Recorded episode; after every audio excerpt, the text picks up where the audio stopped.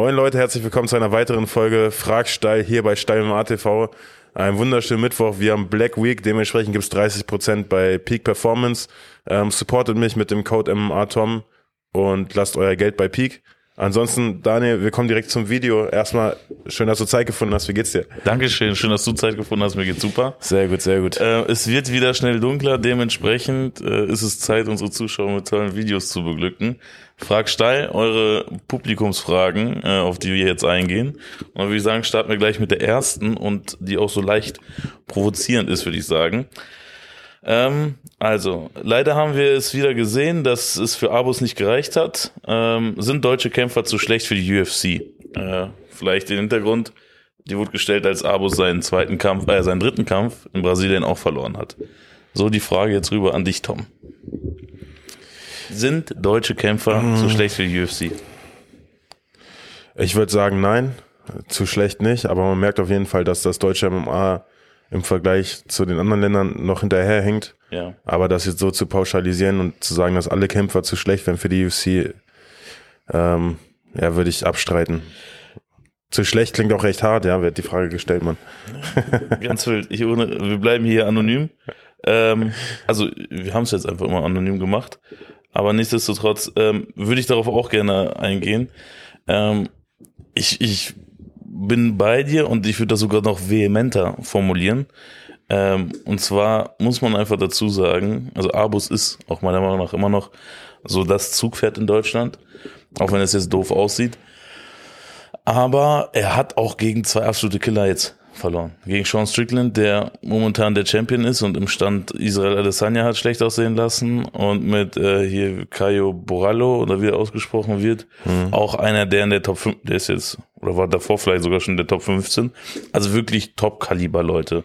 Und gegen Borallo, das habe ich auch nicht verstanden, haben die in den Kommentaren Abos so ein bisschen sehr hart kritisiert, meiner Meinung nach, weil Ja, ja. eine Runde hatte er, die dritte Runde war jetzt nicht gut und er hat in Brasilien gekämpft. Also weißt du, das war jetzt, Ja, ist safe. die haben das jetzt äh, schlechter formuliert. Er gegen Strickland sah kacke aus. Die Kommentare waren echt schon wieder richtig böse, was Ja, man da gelesen hat, ja, gebe ich dir recht. unnötig, meiner. Meinung nach.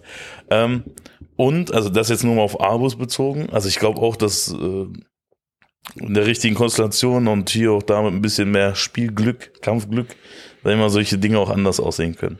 Ja. Dann haben wir einmal aus der Vergangenheit, guck dir einen Peter Sobotta an. Wir hatten einen Richtig, Daniel richtig. Weichel, ja, der bei Bellator jetzt, also auch eine große Liga, alles abgerissen hat oder ne, fast den Titel gehabt hat. Und die hatten damals noch nicht die Strukturen, die wir jetzt haben. Weißt du, was ich meine? Äh, äh, ein anderer Punkt. War damals die UFC aber schon so gut wie heute. Nee, auch nicht. Natürlich, das entwickelt Ja, sich ne, weiter. Das kannst du immer so Aber ich glaube, diskutieren. Dieses große Gap ist so ein bisschen aufgeholt worden. Ich glaube, Ja, Peter. Sobotta hat damals erzählt, der hat im Jugendzentrum trainiert. So, Ja, weißt du, ja. was ich meine? Und äh, so mit ein paar Freunden da Matten ausgelegt und gib ihm für den UFC-Kampf. Und woran ich das erkennen kann, ist, guckt gerne bei Max Holzer in seinen Livestreams, hat er auch immer über sein Training erzählt. Der war ja auch jetzt schon im ATT in Brasilien und sonstiges. Und er sagt, bei uns in Hannover, ne, also wo er trainiert in der Fight School, das ist, also wir haben zum Beispiel bessere Ringe als teilweise die im ATT dort, ne? Ob das also vielleicht für die Gewichtsklasse und die haben da sehr, sehr gute Ri- Ringe. Ja, ja. Was mir auch zeigt, die, also die kochen halt auch nur mit Wasser. Die haben natürlich nochmal eine andere Quantität an Sparringspartner und so. Aber du musst nicht unbedingt aus solchen, äh, wie sagt man, Mega-Gyms kommen, um erfolgreich zu sein. Und wir haben jetzt, wie gesagt, äh, Fight School angesprochen, Planet Eater, Spirit, UFD, das sind schon, da kannst du auch zu einem Champion werden. Safe. Also, oder auch in der Safe. UFC was reißen. Genau, vollkommen richtig. Und ich glaube halt, je, was du in Amerika halt hast, ist der größere Pool an Talenten. Weil einfach eine größere, Masse den Sport betreibt. genau das ist es. Und halt das Land auch generell noch größer Ja, ist. Mann. Und das ich glaube, wie gesagt, das könnte jetzt langsam Fahrt aufnehmen und Octagon in Deutschland hast du nicht Ich wollte gerade sagen, jetzt merkt man quasi, was im deutschen MMA steckt, beziehungsweise wo sich der Sport hinentwickelt. Wahrscheinlich in fünf Jahren hat Deutschland hoffentlich mehr UFC-Kämpfer als aktuell. Davon Ja. kann man stark ausgehen. Und dann könnte man mit der Frage nochmal anfangen zu diskutieren. Aber, das will ich auch noch sagen, man muss es Stand jetzt leider noch unterstreichen. Also momentan, ja, kannst du, wenn du rein auf die Ergebnisse guckst, musst du sagen, ja, okay, Leider war ja. nix. Ja, also, ja. Ne, weil selbst unser Zugpferd hat jetzt eine negative Bilanz. Wenn du guckst, Stolzfuß, Niklas, Stolze, äh, Abo Eissetter, Kalitaha, der da nicht mehr kämpft, Dortmund Eissetter. So, weißt du, ohne jetzt, äh, Mhm. weiß nicht, ob ich jetzt noch wen vergessen habe, aber Nasrat. Nasrat, wo es der auch einen Aufschwung hatte, aber auch ein bisschen so abgekühlt ist, sag ich mal. Ja, ja. Mal so, mal so bei ihm. Genau. Also äh, ich glaube prinzipiell nicht, dass die Deutschen zu schlecht sind. Wir haben noch ähm, äh, auf jeden Fall richtig, richtig viel zu tun. Wir kämpfen einfach zu gute Leute. Das ist das Problem. Wir sind nicht so schlecht, unsere Gegner sind zu gut. ja, das ist es halt. Nein, also an sich, wenn man hart ist, kann man schon sagen, die Frage äh, muss man mit Ja beantworten. Ich würde es aber nicht machen. ich würde ja. sagen, vielleicht momentan, aber ich glaube, Zukunft hat noch vieles mit uns vor. Ja, Mann. Äh, Wie würdet ihr MMA ohne Handschuh finden? Also ich Bernackel ne, MMA. Bärnackel MMA quasi. Ja, also an sich, vielleicht nochmal kurz, um den, äh, den Sinn des Handschuhs beim MMA zu erklären. Wir kämpfen mit vier Unzen, Amateurbereich acht Unzen, aber auch das ist nicht wirklich viel. Und ein vier Unzen Handschuh dient eigentlich mehr den Selbstschutz, dass ich mir nicht so schnell die Faust breche. Ich meine, mit vier Unzen, ob ich dir jetzt ohne Handschuhe schlage oder mit vier Unzen, für dich wird sich der Schlag Ja. gleich hart anfühlen. Am Ende geht es nur darum, dass ich nicht so schnell Cuts öffne, Genau. mit der bloßen Faust und dass ich mir selbst nicht so schnell die Hand breche. Dementsprechend geht es einfach nur darum, quasi beide Kämpfer länger im Kampf zu lassen. Ja, ja. Ne? Und dementsprechend bin ich der Meinung, dass Handschuhe auf jeden Fall sinnvoll sind. Wir reden hier von vier Unzen Handschuhen. Ähm, das ist an Das hemmt jetzt nicht die ist- Schlagwirkung. Ist kein Handschuh so richtig, Ja, weißt du? ja. Das ist halt wirklich Selbstschutz und ich sorge dafür, dass mein Gegner nicht so schnell, ganz so schnell Cuts bekrieg, äh, bekommt. Angenommen, wir kämpfen Bärnackel, ich hau dir zwei Jabs und du hast einen Cut, dass der Kampf nicht weitergeht, würden Ja. sich auch alle drüber beschweren. Ja, was ist deine Meinung? Äh, Genauso, weil das hast du ja teilweise bei Bärnackel, also bei der Boxveranstaltung gesehen, dass die da alle voll kaputt aussahen danach, weil extrem viele Cuts da waren. Und ich glaube, wir haben ja immer versucht, MMA so professionell wie möglich zu halten oder haben das auch mal mit Fußball in einer anderen Folge so verglichen. Und da war ja so diese Langlebigkeit beziehungsweise Regelmäßigkeit drinne äh, wichtig. Mhm. Weißt du, dass ein Kämpfer, wenn er gut ist, so häufig wie möglich kämpfen kann, um Ja, so einen ja. Saisonbetrieb zu haben. Und da musst du halt tun, dass er so Mit gut wie möglich ja. geschützt ist, ohne dass es äh, den Kampf verändert. Genau. Deswegen, also bin ich da voll und ganz bei dir.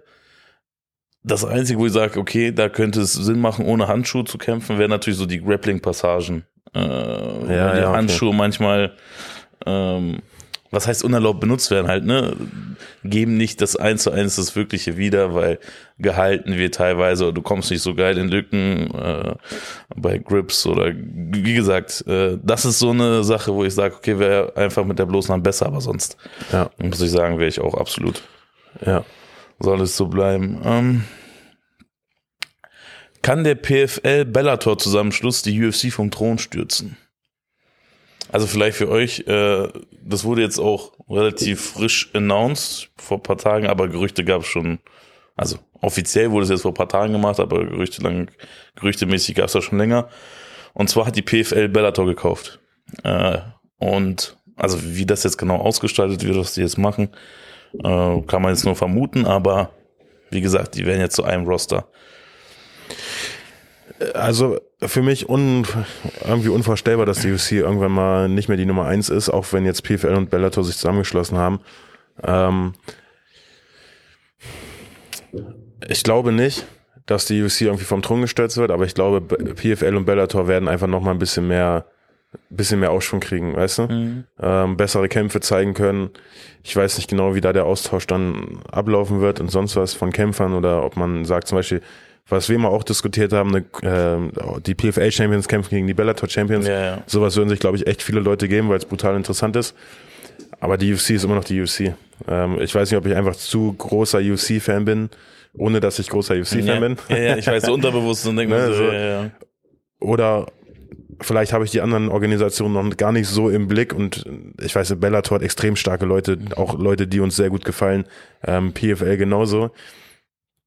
Aber die UFC ist halt immer noch die UFC. ja, ja. So, weißt du? Es ist so. Es ist echt schwierig. Ruf. Ja, Ruf. ja.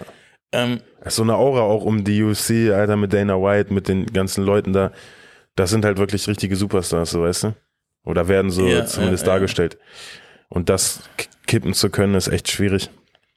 Ich glaube, momentan ist unvorstellbar, aber in der Zukunft will ich nichts ausschließen, weil ich gucke so ein bisschen auf die Vergangenheit. Da war beispielsweise Pride, Prime, ja. Pride, so Pride, Äh, das Nonplusultra. Ja. Dann hatten die interne Probleme, waren Japan, die hatten Probleme mit der äh, Yakuza und so, also die Inhaber war Yakuza geführt und Ja. da gab es auf jeden Fall, keine Ahnung, so Stress. Und das hat dann dazu geführt, dass die UFC die gekauft hat. Und davor war Pride unangefochten Nummer eins, also auf jeden Fall weltweit. Ähm, und man muss sagen, so die Entwicklung vom PFL, die machen, so Engano geht da jetzt oder ist hingegangen, haben wir irgendwelche Entwicklungsdeals mit Afrika, so wie ich das gehört habe. Mhm. Jake Paul ist da jetzt irgendwie involviert. Ja, ja, die gehen das gar nicht so doof an, um, Und- um den Mainstream so mitzunehmen. Genau, und wie gesagt, angenommen, bei der UFC läuft mal was nicht gut, Dana White hat mal seine Frau geschlagen, stell dir vor, dass er größere Wellen geschlagen. Also weißt du, was ich meine? Wir leben in einer so dynamischen Zeit, dass es schon sein kann, dass, dass es irgendwann mal oder langfristig sehr, sehr konkurrenzfähig werden kann. Jetzt habe ich aber wirklich so die sehr, sehr große PFL-Bellator-Brille auf. Weil eigentlich bin ich bei dir. Die UFC ist von ihrem Ruf eigentlich so krass. Und äh, bei ganz vielen Leuten, die scheißen auf die Mehrkohle, die scheißen auf alles andere und die wollen Die wollen einfach in die UFC. Ja, ja, safe. Ähm, das ist so das Nonplusultra, ja. Vor allem bei unserer Generation, würde ich jetzt sagen, ist die UFC noch. Was jetzt in 15 Jahren ist, weißt du, wenn die neue Generation herangewachsen ist, die mit immer mehr Influencern, Jack Paul etc. so aufwächst, vielleicht hat das dann auch nicht mehr so den Stellenwert die UFC, Mhm. aber Stand jetzt, glaube ich, ist es noch. Und also von der Star Power, von der Struktur ist die UFC halt noch auf einem ganz, ganz anderen Level. Safe, ja. Anzahl an Kämpfern, Professionalität, Output, Häufigkeit an Veranstaltungen, da kommt eigentlich noch nichts hin. Aber das ist eine coole Frage und ich bin selbst, wenn die jetzt nicht besser als die UFC werden, die werden coole Sachen machen. Ja, die, die werden auf jeden Fall, das meinte ich, die werden sich trotzdem positiv entwickeln, aber trotzdem nicht an die UFC rankommen. ja, so, das ja, ist ja, meine ja. Meinung dazu. Ja, absolut. Bin ich bei dir. Kommen wir zur letzten Frage, glaube ich, war das, ne? Genau. Ähm, wird man als Kämpfer geboren oder entwickelt man sich zum Kämpfer? Möchtest du anfangen? Soll ich anfangen? Ich bin kein Ähm, Kämpfer. ja. Also anscheinend nicht dazu geboren. Nein, Also, deine Meinung ist. nein, nein, das ist nicht meine Meinung. Ich glaube, es ist so eine, so eine Mischung aus beiden Sachen. Ähm, man muss schon von Natur aus so einen gewissen Ehrgeiz und Disziplin mitbringen, aber an sich, wenn ich auf mich selbst gucke, habe ich mich eher zum Kämpfer entwickelt, anstatt dass ich schon immer ein Kämpfer war, weißt du? Die Frage, muss ich sagen, kann, äh, muss man halt gucken, wie man die definiert. Ich finde, die kannst du aus zwei Seiten sehen. Meint er einmal damit so Talent, der ist talentiert im Kämpfen, also er ist als Kämpfer geboren, oder Kämpfer in Form von so Mentalität. Der ist einfach, weißt du, was ich meine? Einmal so quasi das athletisch, also also der ist einfach John Jones, Bro, das ist das größte Talent, das so, du wirst als Kämpfer geboren quasi, du kannst das oder kannst das nicht.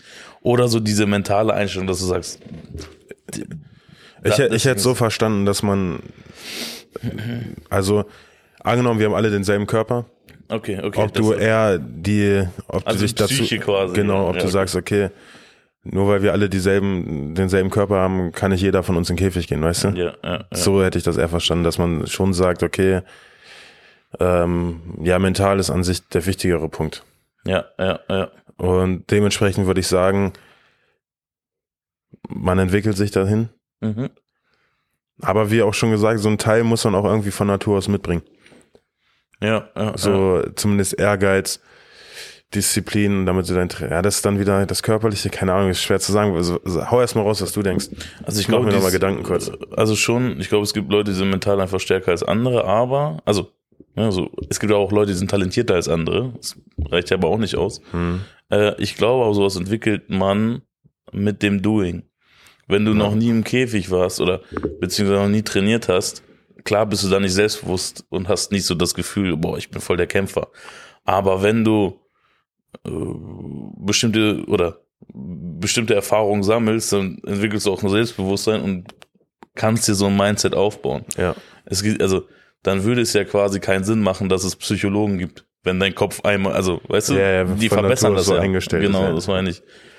Das ist, also, es ist ein, also ich glaube, wie gesagt, Mentalität ist immer noch so, es gab immer große Trends, Mentalität hatte es oder, mh, Sportpsychologen hatten schon so einen kleinen Trend, würde ich mal sagen.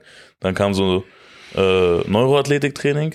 Aber ich glaube, so dieses ganze, ähm, diese Sportpsychologie, das wird, das ist noch voll unterrepräsentiert. Das hat Mhm. eigentlich, äh, kann man dann noch extrem viel äh, rausholen. Rausschöpfen, ja. Deswegen glaube ich, ist ein Thema, was in Zukunft immer mehr kommt. Aber nein, ich glaube nicht, dass man. Ich glaube, es gibt Leute, die sind von der Einstellung her schon tendenziell mehr als Kämpfer. Obwohl, nein, noch nicht mal. Ich glaube, die Lebensumstände machen es ein. Ja, glaube ich auch. Ich wollte Das sagen, eher so das das ist Ding. dann eher die Art und Weise, vielleicht wie du Ja. aufwächst, wie deine Eltern dich erziehen. Das ist aber dann auch ein Entwicklungsprozess. Genau. Das Genauso heißt, kannst du auch erst mit Ja. 20 quasi durch hartes Training dir auch eine Mentalität aneignen. Genau, Das heißt, ich würde doch sagen, es ist, man entwickelt sich zum Kämpfer. Genau, genau, glaube Ja. ich auch. Ja, coole Fragen. Ähm, Leute, uns Ja. gehen die Fragen, wie gesagt, jetzt so langsam aus. Paar, äh, wir kriegen immer unregelmäßig DMs auch noch mit Fragen. Schickt uns gerne DMs äh, weiter zu, damit wir das hier mit aufnehmen können. Wir würden, wir würden gerne diese Art von Folgen häufiger machen. Macht uns irgendwie Art von meisten Spaß. Interaktion mit unseren Zuschauern. So ist es. Dementsprechend schickt uns weiter fleißig Fragen. Bestellt Äh, bei Peak. Bestellt bei Peak mit seinem Rabattcode, folgt ihm bei Instagram, abonniert den Kanal und hab ich irgendwas- abonniert einfach alles Glocke und ihr wisst schon. Ja, Haut Mann. rein. Macht's Ciao, bis dann, Leute. Ciao.